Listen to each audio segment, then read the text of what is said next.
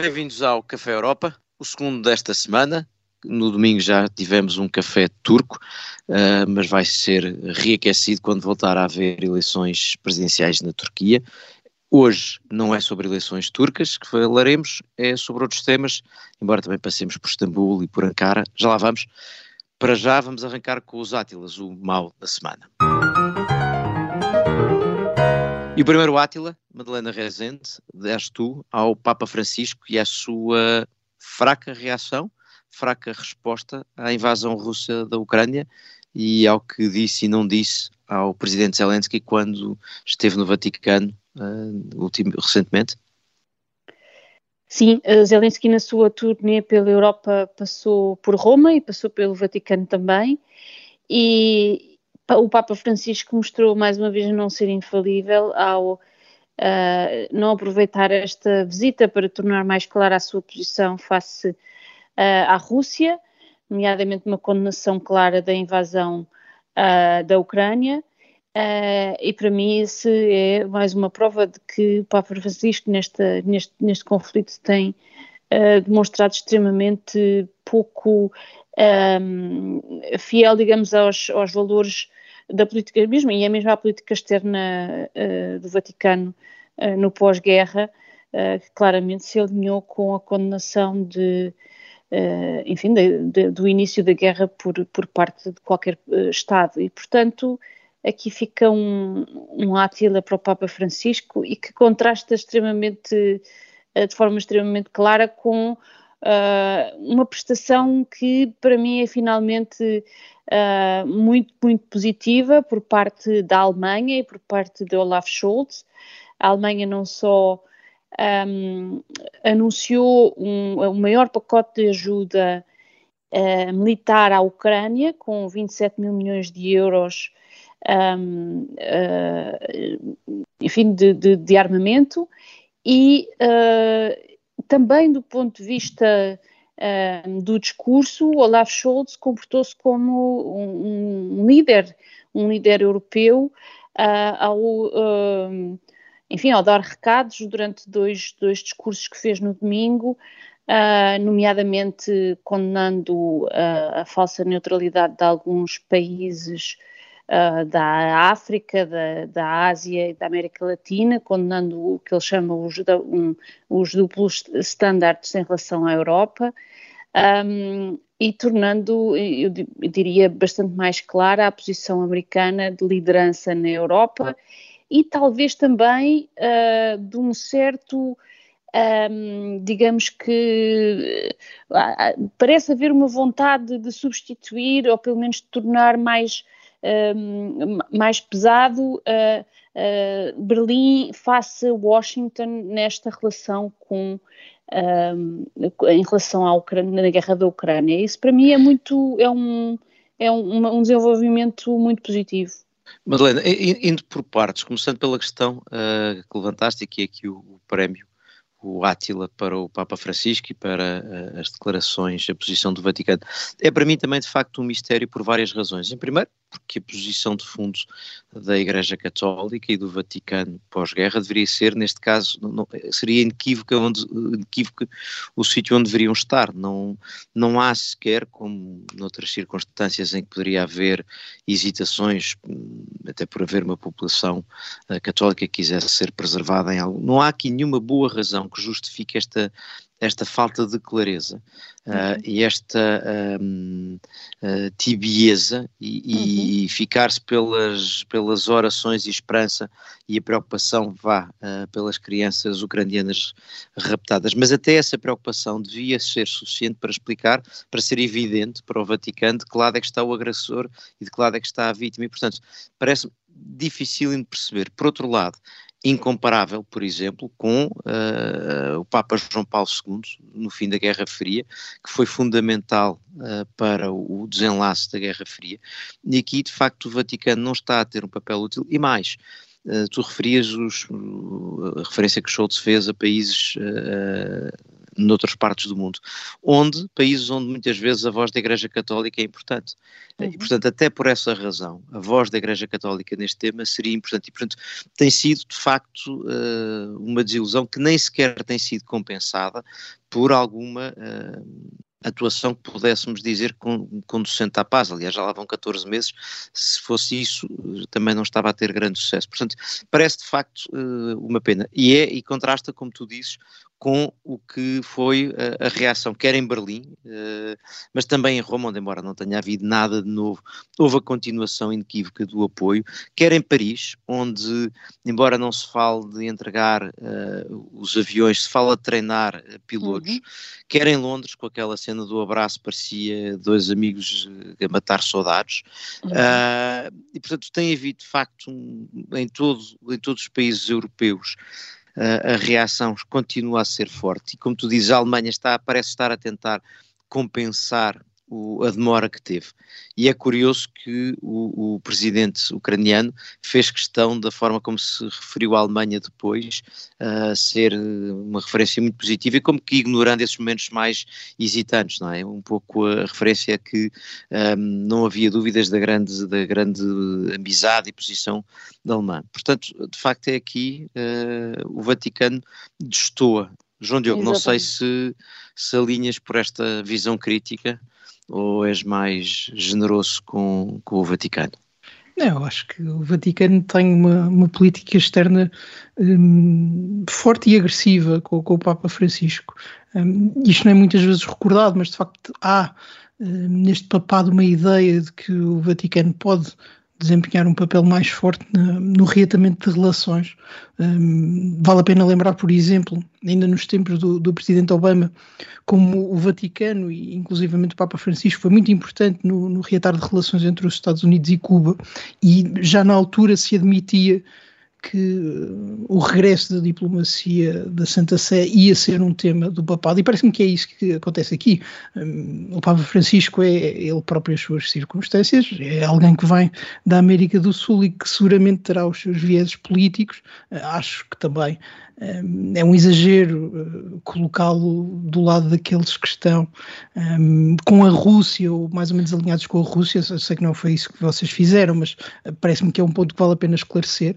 Um, e a verdade é que não há grande vantagem que o, Vaticano possa exercer para forçar um acordo.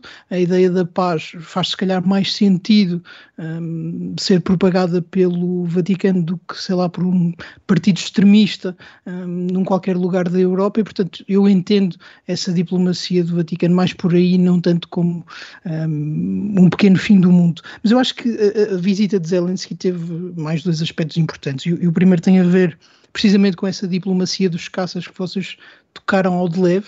Um, o Reino Unido, de facto, o primeiro-ministro Sunak comprometeu-se a treinar uh, pilotos ucranianos, inclusivamente a treiná-los com material da NATO, e pensou-se imediatamente nos F-16.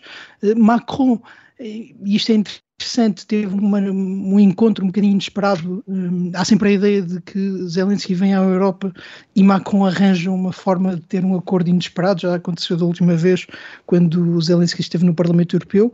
E a, a concessão que Macron faz não é, por exemplo, numa conferência de imprensa depois de se encontrar com Zelensky, é numa entrevista televisiva que acontece no dia a seguir. É perguntado sobre a hipótese de treinar pilotos. Um, de, de, treinar pilotos ucranianos. Ele diz que sim, não, não há um tabu em relação à ajuda aérea e que não, não será a França a bloquear isso. É um bocadinho diferente da postura do Reino Unido, mas é claramente um avanço na postura europeia, que depois se verificou também, um, creio eu, na, na Bélgica e na Alemanha.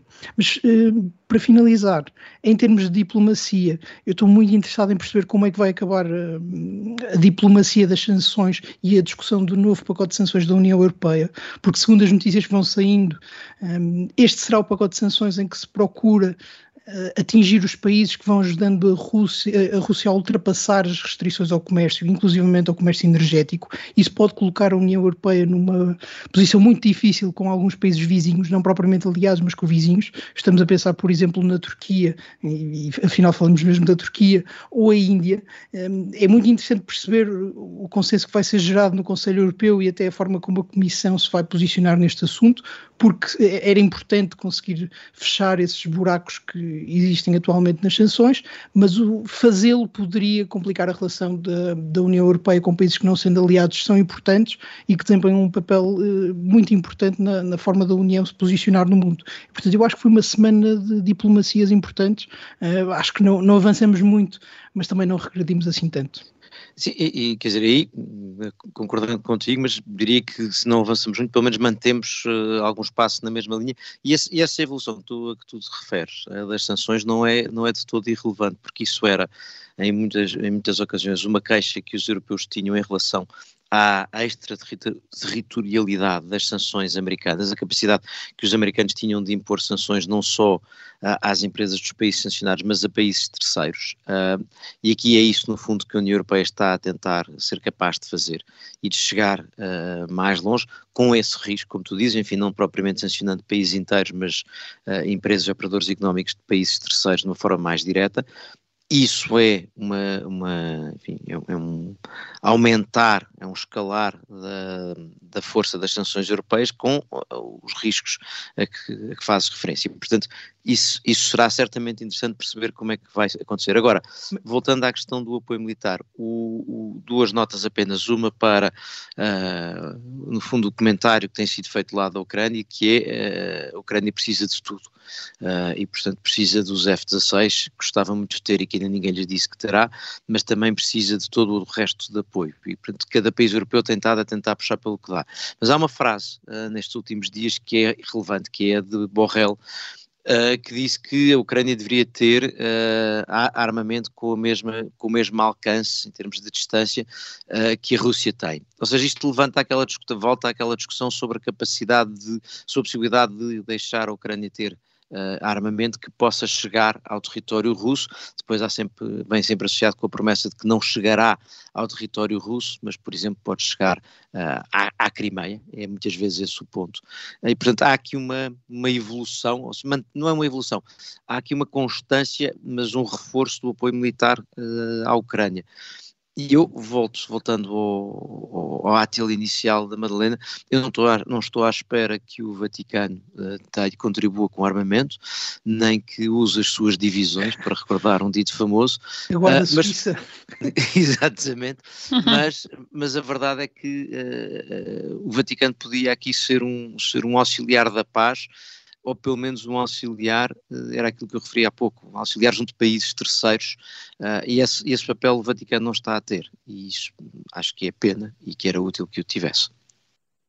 Não, e só para dizer, Henrique, Zelensky, a propósito disso, também, também uma, uma frase curiosa, acho que, acho que foi numa entrevista um, a uma televisão italiana, precisamente, em que ele diz que respeita muito o Papa Francisco, mas que não precisa de mediadores, precisa da paz justa, e, e de facto é uma posição que tem sido assumida pela Ucrânia, não é exatamente a posição europeia ou sequer ocidental, um, mas de facto é, é, como dizes, ou seja, um, o Papa Francisco não se colocou claramente do lado ocidental, também não é seguro que o Vaticano tenha uma grande influência na Rússia e, sobretudo, um, nem sequer na, na, Igreja Ortodoxa, nem muito menos no, no Kremlin diretamente, e, portanto, um, não se percebe se pode haver aqui uma grande vantagem em manter este discurso pela paz. Mas eu acho que se compreende uh, mais ou menos bem porque é que o Vaticano opta pelo discurso da paz e não necessariamente pelo discurso de defesa uh, de um dos lados.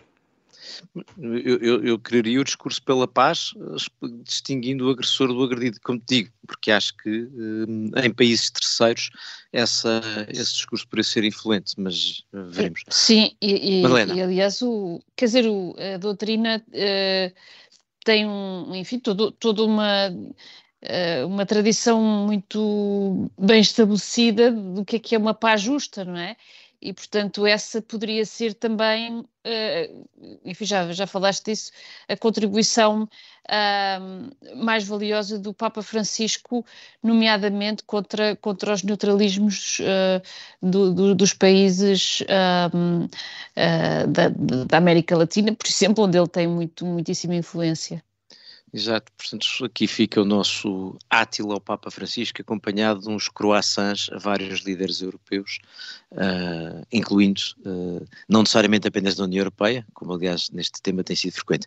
E mudamos de assunto, vamos para mais um Átila, é meu, uh, e é para o o medo de voar ou o medo de viajar da Comissão Europeia. Aparentemente, se nos, se nos lembrarmos, só para recordar, na sequência do Qatar Gate no Parlamento Europeu, vieram a lume outros episódios, nomeadamente o caso do Diretor-Geral de Transportes da Comissão Europeia, que autorizou-se uma, uma sua viagem uh, paga por terceiros uh, e isso foi motivo de escândalo e de ter de se colocar de lado e agora enfim, parece que em parte influenciado por isso, influenciado por várias críticas feitas à, ao excesso de viagens e a pegada carbónica da Comissão Europeia. A Comissão Europeia, aparentemente na Comissão Europeia existem agora orientações para que não haja missões ao estrangeiro que não sejam de extrema necessidade, isto é, que não sejam para eventos da Comissão ou de cada uma das presidências de turno eh, da, da, União Europeia.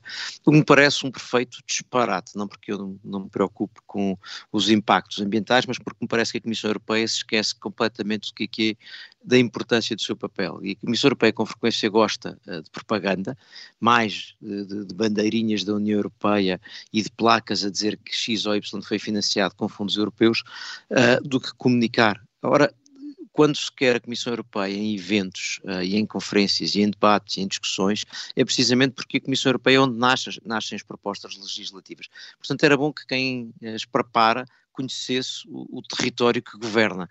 Portanto, parece-me absolutamente absurdo esta, esta obsessão da Comissão Europeia. Não só não viaja a convite porque não quer ficar mal na fotografia, como não gasta dinheiro seu a viajar e, portanto, a, a, aquela queixa de que Bruxelas fica fechada em Bruxelas, bom, a Comissão Europeia parece estar a contribuir para essa perspectiva, que me parece uma péssima ideia. Mas Henrique, isso também mostra, foi um tema de grande discussão quando começaram a surgir notícias sobre o Qatar Gate, mostra que não era o problema de um caso isolado, é um problema de não haver regras uh, bem definidas e que funcionem. O, caso desse diretor-geral é importantíssimo, acho que foi tema aqui também. Exato. Ter de perguntar a si mesmo se pode viajar a, a convite de terceiros é um absurdo de conflito de interesses, não funciona e parece-me que o discurso sobre reformar as regras, apesar de tudo, tem ficado um bocadinho empatado até por ser ano de eleições e é pena que isso aconteça. Este tipo de, de proibições não é sustentável a médio prazo, um, mesmo que se possa aceitar em ano eleitoral, e era mais importante que o discurso sobre reformar as regras voltasse a estar na ordem do dia e parece-me que deixou de estar, e isso também é uma pena e merece o seu próprio Átila. Então são átilas para a Comissão, que se quiser que se ponha no avião e venha cá buscá-los. é, é a nossa mensagem para a Comissão Europeia e com esta mensagem uh, fica aqui, o, chega aqui ao fim a primeira parte do Café Europa desta semana. Voltamos já de seguida para a segunda parte.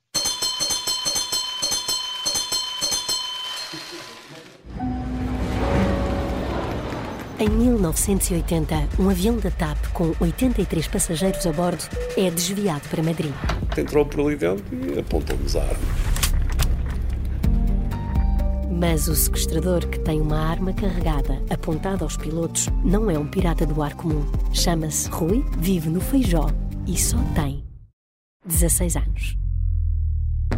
Epá, leva uma pistola, o meu pai tem, então mas está a pistola. Ele, de facto, mostrou-nos a pistola.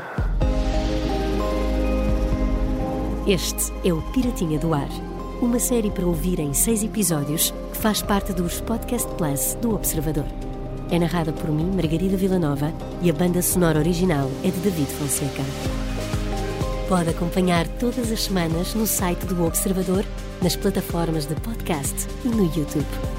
Um novo episódio a cada terça-feira. Os Podcast Plus do Observador têm o apoio da Onda Automóveis. E começa aqui a segunda parte do Café Europa desta semana. Continuamos, sou o Bruno Cardoso Reis, com o João Diogo Barbosa, com a Madalena Rezende e comigo, Henrique Porné. O Café Europa desta semana, no domingo, foi sobre as eleições na Turquia, mas isso não quer dizer que não possamos voltar, pelo menos, ao de leve ao assunto. Já lá vamos, vamos dar os croissants desta semana.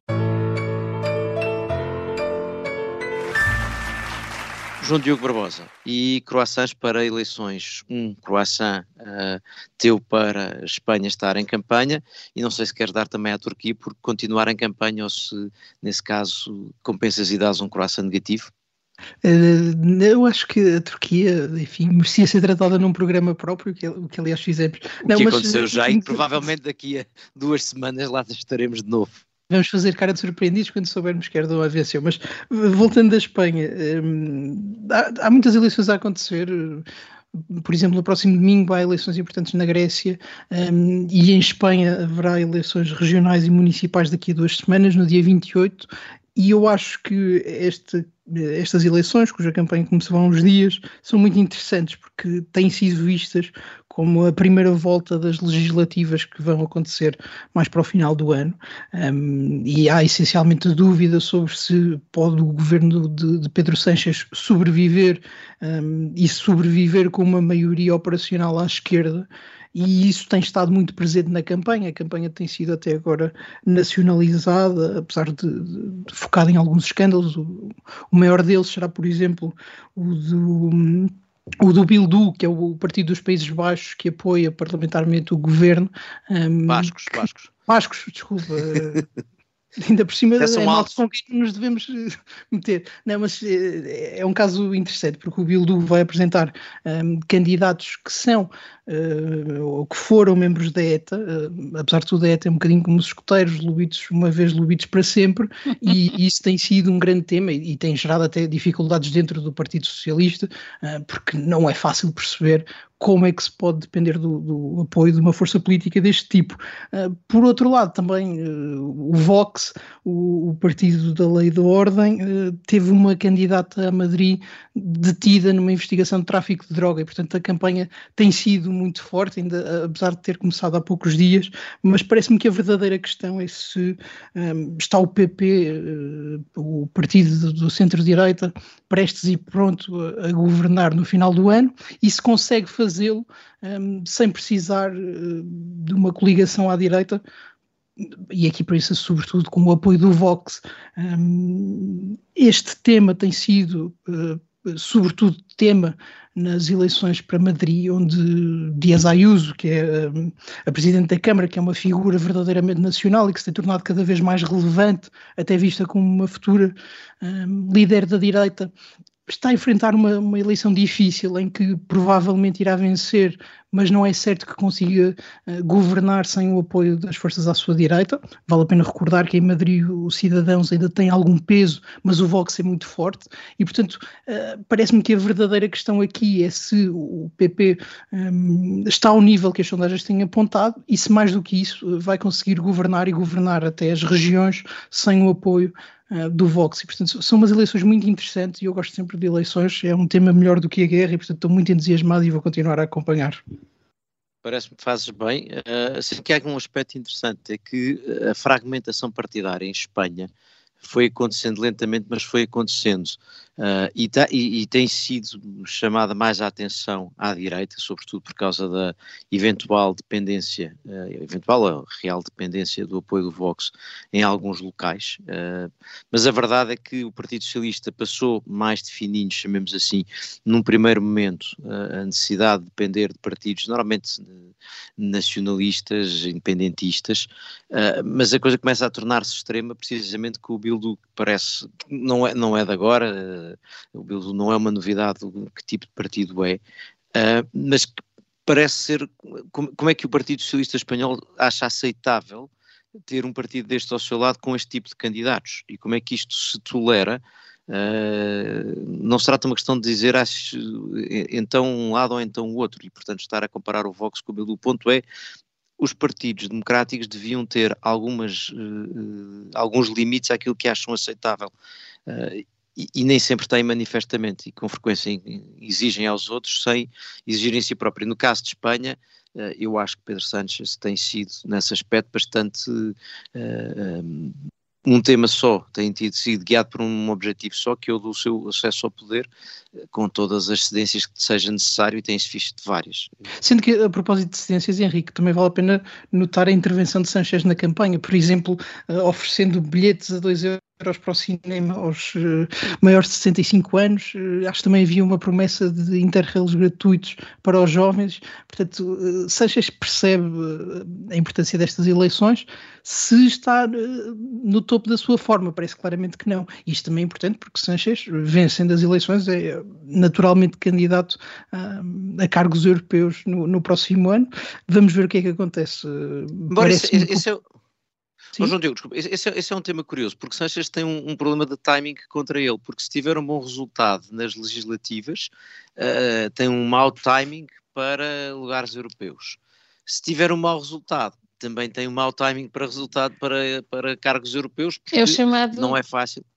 É o chamado preço por ter cão, preço por não ter. Bom, é. Sanchez nunca terá um grande resultado e, enfim, comprei o meu chapéu se a realidade me desmentir, mas a verdade é que os números são muito difíceis. Uh, toda a carreira de Sanchez foi construída uh, tendo às costas um várias limite. dificuldades, sim, uh, mas a verdade mas é que eu... as sondagens são muito complicadas. Ter uma maioria, mesmo com todos os partidos disponíveis ou imagináveis, vai ser muito difícil de conseguir. fazendo, será que Sanchez quer voltar a arriscar a sua sorte daqui a 4 ou 5 anos, parece-me difícil. E, portanto, eh, e também vale a pena pensar que Sanchez eh, tem uma postura e uma, uma um, até diria uma, uma, reputação europeia acima de qualquer outro líder da esquerda um, do Partido Socialista Europeu. Portanto, seria o, o candidato mais acima natural de qualquer outro, qualquer outro, mesmo, mesmo na, sim, qualquer sim, um na Península Ibérica. Qualquer um na Península Ibérica, sim. Desde logo o Sanchez fala muito bem inglês, não, sem desprezar ninguém. Mas parece-me que não quererá, se calhar, mais cinco anos a ter de lidar com partidos independentistas. Um, este caso do, do Bildu desta vez está a gerar até problemas dentro do governo. O ministro do Interior já veio dizer: bom, isto não é propriamente aceitável e, portanto, não é vida para ninguém aquela que Sanchez tem levado nos últimos anos para eh, o PP seria importante recuperar um país da Península Ibérica e seria provavelmente o maior país um, ehm, do PPE uh, antes de a ser liderado por, por, um partido do PPE antes das eleições europeias de 2024. Portanto, também por aí estas eleições vão ter, uh, as legislativas do final do ano, vão ter uma, implicações e leituras europeias importantes. E, e, o maior país uh, liderado, da União Europeia liderado por um partido uh, do, associado ao Partido Popular Europeu uh, para cá da, da, do muro do antigo muro de Berlim e da, da, cortina de ferro, ou seja, porque o PP é hoje em dia a ocidente da Europa, no ocidente da Europa não é exatamente o partido liderante. E vamos ver também o que é que acontece na Polónia, não é? Também vão ter eleições importantes, uh, mas seria importante para o PP e para o PPE, ah, só que acho, se Sanchez sobreviver desta vez, e vale a pena recordar que no verão passado uh, o PP e o PSOE estavam empatados nas sondagens, hoje já não é assim, o PP tem uma margem considerável, mas tudo pode acontecer em seis meses, como já se tem visto, e portanto acho que Sanchez é mesmo um protocandidato relevante e mais relevante do que tem sido um, admitido na imprensa europeia e acho que vale a pena mantermos muita atenção à Espanha. Ah, Madalena, não sei se queres entrar aqui, mas só para notar que uh, nós estamos a começar a aparecer bastante como as conversas de Bruxelas, já estamos a falar repetidamente das eleições europeias e dos cargos na Europa. João Diogo Barbosa, Diogo Barbosa chama a atenção para esta situação. Não sei se queres continuar por este caminho. Madalena. Não, não, não, avancemos avancemos, mudamos, mudamos de assunto, passamos de, de, de Madrid, passamos de Espanha para, uh, para a França, e eu tenho um croissant uh, que, enfim, uh, é um pouco improvável, porque é um croissant para Macron, não exatamente porque eu gosto das propostas que Macron tem apresentado, mas porque lhe reconheço o mérito de estar a tentar e a ter algum sucesso a influenciar as políticas europeias. Dar nota de duas coisas que Macron fez nos últimos dias, semanas, uh, que contam. Uh, por um lado, um, um encontro uh, de vários países europeus, aliás, 15 da União Europeia uh, e mais o Reino Unido, para aquilo que tem chamado a aliança nuclear e que é basicamente um esforço de França para que o nuclear faça parte uh, da, não só uh, da solução energética europeia, mas, e aqui que está o ponto, uh, da estratégia industrial. E Macron está a usar isso para, no fundo, potenciar o, o, a importância do nuclear francês na na energia europeia. E tem feito isso a vários níveis, desde o pequeno detalhe do pequeno ato delegado sobre uh, o hidrogênio, já aqui falei disto aqui há uns tempos, uh, onde tem conseguido influenciar a Comissão, até uh, conseguir puxar para si mais 15 países para uh, reforçarem o papel uh, do nuclear. E isto é uh, capacidade de influência. A França tem estado a aproveitar a transformação energética pós início, pós ocupação russa uh, da, da Ucrânia, pós invasão russa da Ucrânia, uh, para uh, marcar o território. E, portanto, este é um dos pontos onde eu reconheço que Macron se está a esforçar por ter sucesso. O outro é nesta ideia de nacionalismo económico europeu, ou francês, ou euro-francês, como se lhe quiser chamar, em que Macron vai tentando marcar a Europa. Esta semana reuniu uma quantidade de empresários internacionais em, em França, em Versailles. Teve, entre outros, Elon Musk, eh, que recebeu uh, com entusiasmo a propósito dos investimentos que irá fazer em França uh, e que serão e que beneficiarão os carros, os Tesla beneficiarão depois de financiamento francês, de subsídios franceses a quem os comprar, mas tinha a IKEA, tinha uma quantidade de empresas e, era Macron a mostrar que tem uma política industrial em França de atração de investimento e de criação de. Esta estratégia é a mesma que apresenta uh, e apresentou recentemente num, num, num, artigo no Financial Times, onde basicamente veio uh, dizer, em primeiro lugar, que um, já tinha ganho a batalha da soberania económica e, portanto, que havia um consenso europeu sobre a soberania económica, e depois vai explicar qual é que era a política, como é que devia ser a política europeia nesta área, que agora se vai começando a chamar, em vez de soberania económica, que chama, começa-se a chamar segurança económica, uh, mas quer dizer exatamente o mesmo e quer dizer ter uh, uma política industrial, ter uh, regras que já existem que, que, impeçam a aquisição de algumas empresas por uh, uh, compradores estrangeiros. e depois traz agora mais uma nova ideia que é a solidariedade multilateral. Macron considera que é preciso conversar com os países do sul global, está estabelecida a, expressão, e, e para isso convidou-os a irem a estarem em Paris em junho para falar sobre um novo quadro financeiro global, ou seja, apoio financeiro a estes países.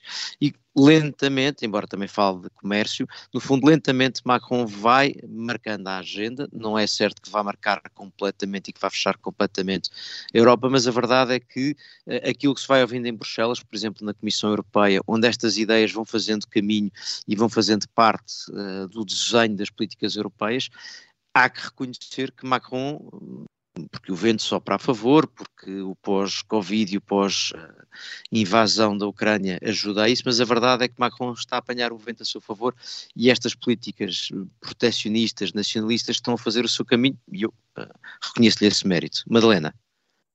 Sim, eu acho que ele de facto está muito preocupado com, uh, com, a, com, com, com, os empregos né, em, em, França e na Europa no seu conjunto Uh, e desde que, que, que, os Estados Unidos passaram o Inflation Reduction Act, que, que Macron, e penso que, que, com razão, está cada vez mais preocupado que a Europa se desindustrialize uh, e, e, que perca esta corrida uh, para, as, enfim, para as novas tecnologias, seja na área automóvel, seja na área da energia.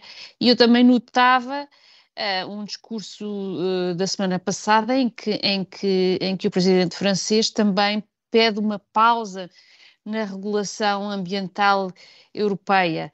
Uh, ou seja, uh, ele que tinha umas credenciais ambientalistas de facto impecáveis, começa também a tornar-se um pouco cético desta, deste ativismo um, regulatório europeu uh, e eu penso que isto vai no sentido também de, enfim, desta, deste, deste, uh, desta tendência uh, que, que, também a extrema-direita francesa, uh, enfim, demonstra estar bastante crítica em relação à, per, à, à perda de, de, de empregos uh, na Europa uh, para os Estados Unidos, por um lado, e para a China, por outro, uh, e para uma deriva muito, muito regulatória em termos ambientais. Por isso, acho que tens razão, ele, ele, está a marcar uma agenda que, que está preocupada com a desindustrialização europeia e com razão. Eu, enfim, desde o início do mandato desta comissão, Madalena, que nós temos discutido esta questão dos campeões europeus e companhia, e aqui divergimos.